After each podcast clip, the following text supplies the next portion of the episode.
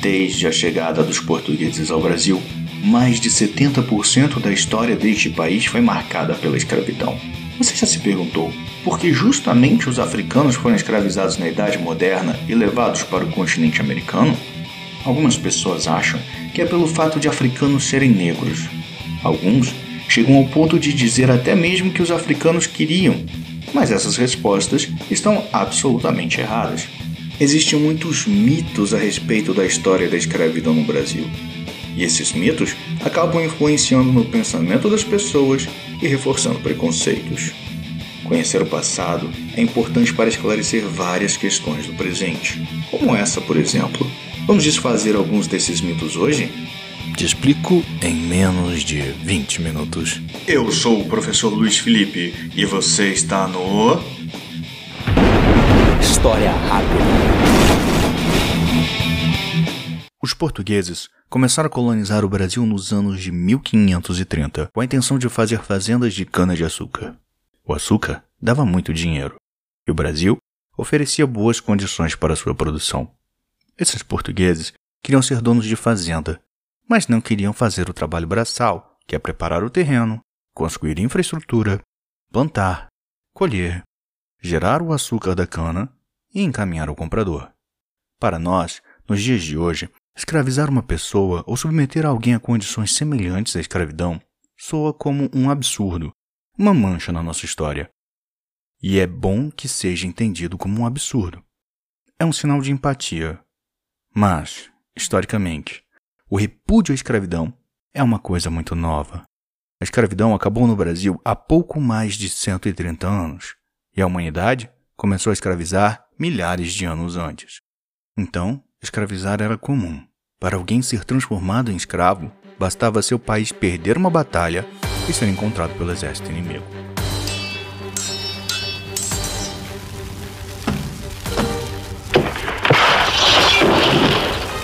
Não, por favor, não me mate, eu estou desarmada. Agora e para sempre, você é minha prisioneira de guerra. E se quiser receber comida, vai ter que fazer tudo o que eu mandar. Os portugueses chegavam armados e iam até uma tribo indígena, matavam os índios mais valentes e escravizavam os outros. Esses índios escravizados foram obrigados a construir as primeiras fazendas de cana-de-açúcar no Brasil. Mas nem todos os portugueses que vinham para o Brasil naquela época tinham a intenção de se tornar um fazendeiro rico. Alguns padres jesuítas também vinham. Padres jesuítas tinham uma missão muito complexa. Eles eram treinados para viajar de Portugal para o Brasil, ou da Espanha para a América Espanhola, e catequizar índios.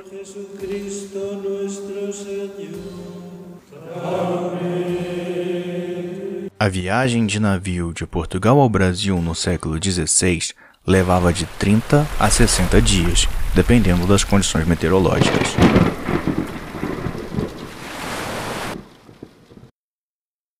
Cerca de 30% dos navios afundavam na travessia. Essa viagem por si só já era uma aventura. Mas os desafios não acabavam quando os jesuítas desciam do navio. A próxima parte da missão era entrar na floresta e procurar uma tribo indígena que fosse amistosa. Eles tinham que passar por escorpiões, cobras e onças. Algumas vezes encontravam tribos hostis e até mesmo de canibais os jesuítas tinham que fugir para sobreviver. Mas um dia acabavam encontrando uma tribo de índios amistosos. Quando isso acontecia, eles gesticulavam pedindo autorização para morar entre eles. Se conseguissem, passavam cerca de um ano observando a sua cultura e tentando aprender a sua língua. Quando conseguiam aprender, começavam a tentar convencer os índios de que a religião deles estava errada e que o correto seria serem católicos. Não era fácil fazer isso, era até mesmo perigoso. Os índios estavam há séculos seguindo uma tradição, uma religião. E chega uma pessoa de fora dizendo que eles estão errados? Se isso não fosse feito com muito cuidado, os índios poderiam ficar furiosos e matar os padres. Depois que os padres convertiam os índios ao catolicismo, eles esclareceram sobre a importância de fazer missas. Os padres orientaram os índios para eles construírem uma igreja, utilizando a mesma arquitetura usada na Europa. Depois de pronto, os padres podiam fazer uma missa? Não. Podiam fazer apenas celebrações. Missas precisam ter hóstia, precisa do momento de conversão de pão e vinho no corpo e sangue de Cristo. Era necessário pão e vinho. Então, usando sementes que trouxeram da Europa, padres e índios plantavam trigo e faziam pão. Eles plantavam uvas e faziam vinho. Assim, a missa podia acontecer. Vários padres aproveitaram para importar cabras e vacas para, junto aos índios, tirar leite e fazer queijos. Outra parte da missão era ensinar aos índios a falar português. Eles orientaram os índios a construírem escolas e ensinavam, além de falar português, ler e escrever, as quatro operações básicas de matemática e artes. Com o tempo, aquela aldeia indígena se tornava mais sofisticada do que muitos povoados em Portugal naquela época, e eram chamadas de missão jesuítica, ou, simplesmente, missão. Porém, em um certo dia, eis que surgiu de surpresa um grupo de portugueses armados. Mataram os índios mais valentes. Prenderam os sobreviventes e os levaram como escravos para trabalhar em uma fazenda de cana-de-açúcar. Os padres foram poupados, mas foram abandonados na missão jesuítica. Para os padres jesuítas que estavam ali, aqueles índios eram como se fosse parte da sua família. Eles conviveram durante anos. Até mesmo viram alguns deles nascerem. Eles se dedicaram para catequizar aquelas pessoas. Era inaceitável que de repente chegasse um grupo armado e os levasse embora. A primeira reação dos jesuítas foi enviar cartas ao rei de Portugal, contando o que aconteceu e pedindo que tomasse uma atitude a respeito. Porém, como o rei precisava que os fazendeiros portugueses que estavam no Brasil tivessem prosperidade, ele não fez nada. E a escravidão indígena persistiu. Depois de um pesado trabalho de persistência dos jesuítas, em 1570, o rei de Portugal, Henrique I, que antes de ser rei era cardeal, assinou uma carta régia que determinava muitas restrições para que os índios fossem escravizados. Essa lei proibia a escravidão dos índios convertidos.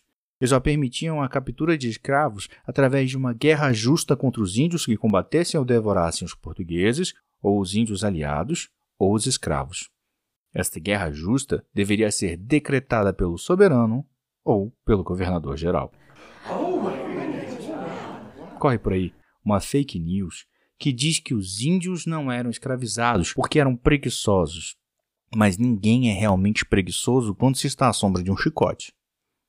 Foi o fato de os jesuítas influenciarem a política portuguesa que levou ao detrimento da escravidão indígena.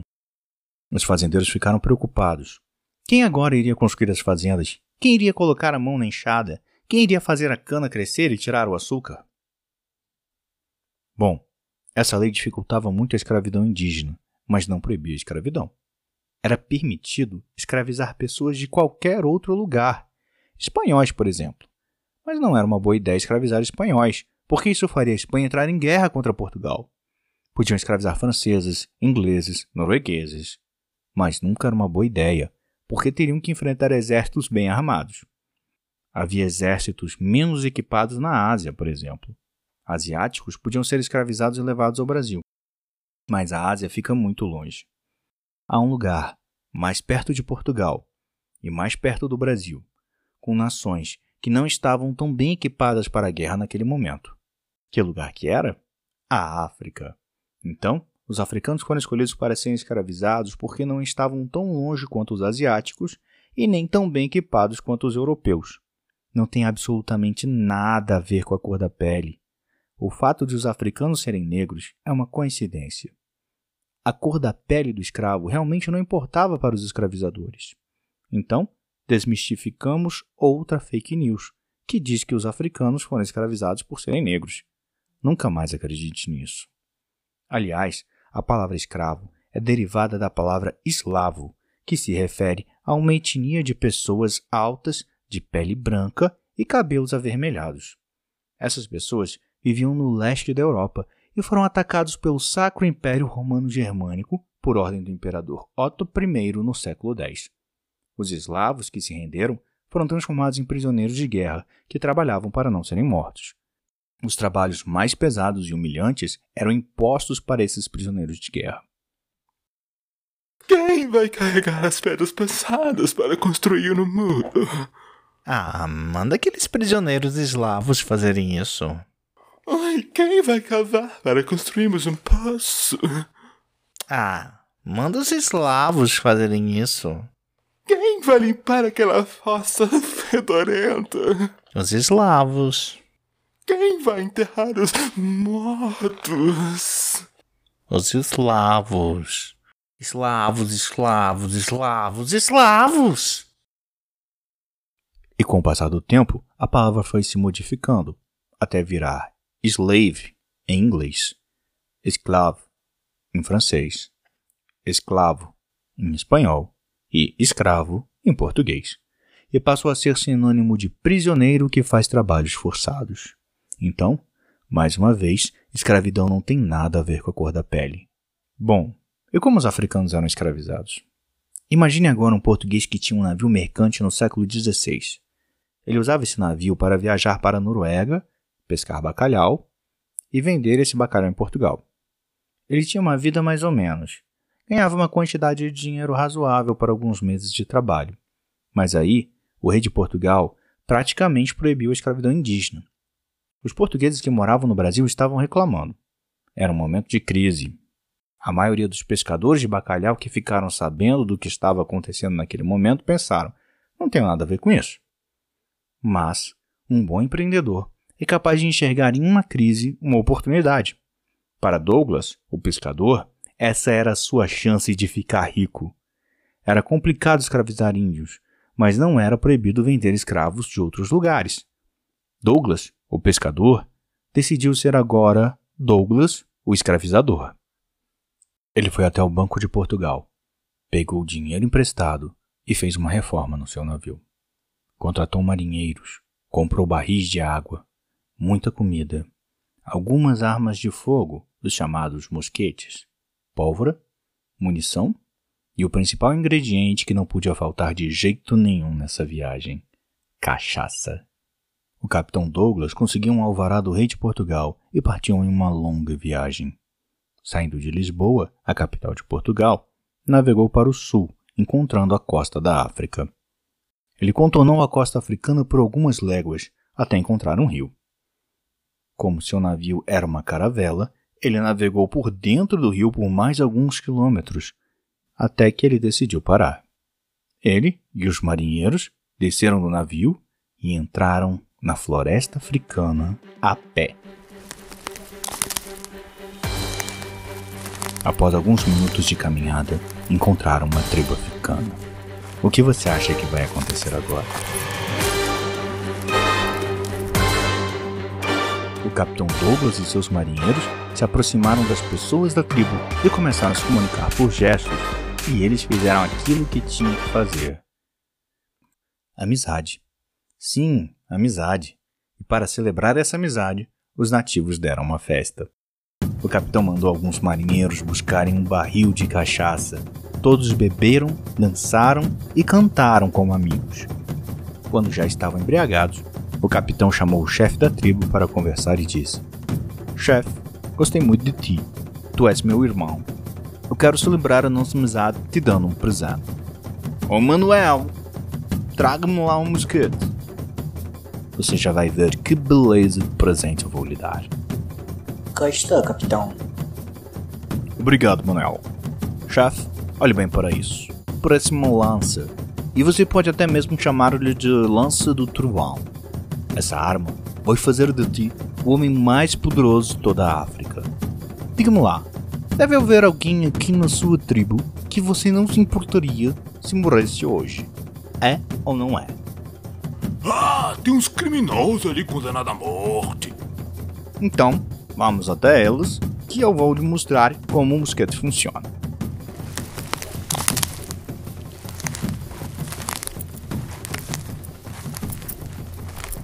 São esses prisioneiros aí.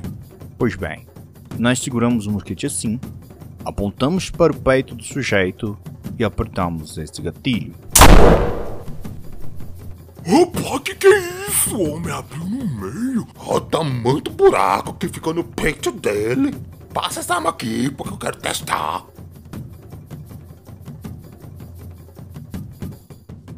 Ué, não tá funcionando. Claro que não, homem. Tem que se colocar pólvora e munição. Mas menino, me dê essa munição e essa pólvora aqui, que eu quero testar. Com essa arma aqui, eu vou conquistar a África. Não, não, não, não. Eu te dei a arma de presente. Mas se quiser colocar pólvora e munição, vais ter que comprar. Mas menino, comprar? Mas o que, que tu quer em troca? Chefe, deve haver uma tribo inimiga aqui por perto. Não tem? É a tribo dos Yorubá, mas a gente não é inimigo não. A gente só se desentende de vez em quando. A gente tem uma briga aqui, outra ali, mas no final a gente acaba fazendo as paz. Chefe, o que tu achas do meu plano? Ele dá uma lança do trovão com pólvora e munição para cinco tiros. Tu e teus guerreiros vão até a tribo dos Yorubás.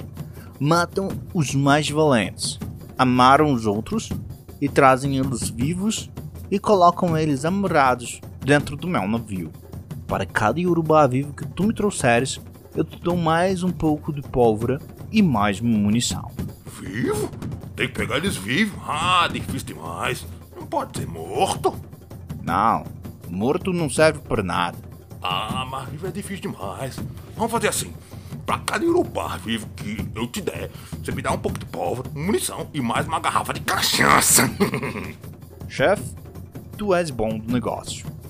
Negócio fechado. E assim, os africanos começaram uma guerra entre eles.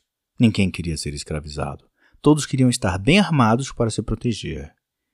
É verdade que já havia escravidão entre os africanos, mas era em outras condições. Os africanos evitavam guerras. Se por acaso fizessem uma guerra e capturassem sobreviventes, esses sobreviventes eram escravizados por cerca de 10 anos e depois eram libertados.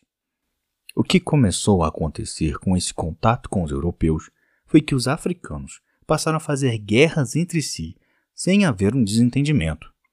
Era apenas para ter mais armas, munição, pólvora e cachaça. Atirar com uma arma de fogo provoca nos homens uma sensação de poder que vicia.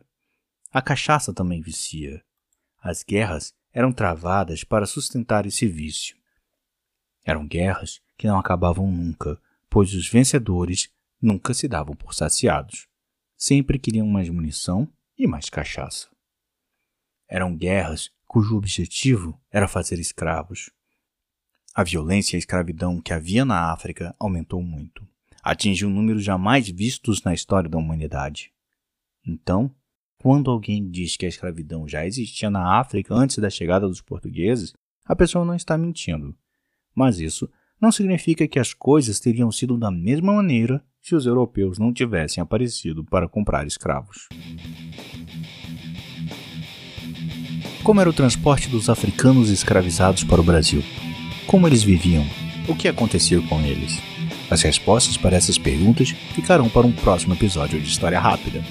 Se você gostou, deixe um comentário para a gente e assine o nosso canal de podcast.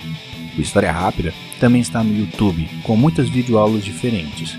Temos ainda um Twitter e um perfil no Instagram, sempre com o nome História Rápida. Até a próxima. História rápida.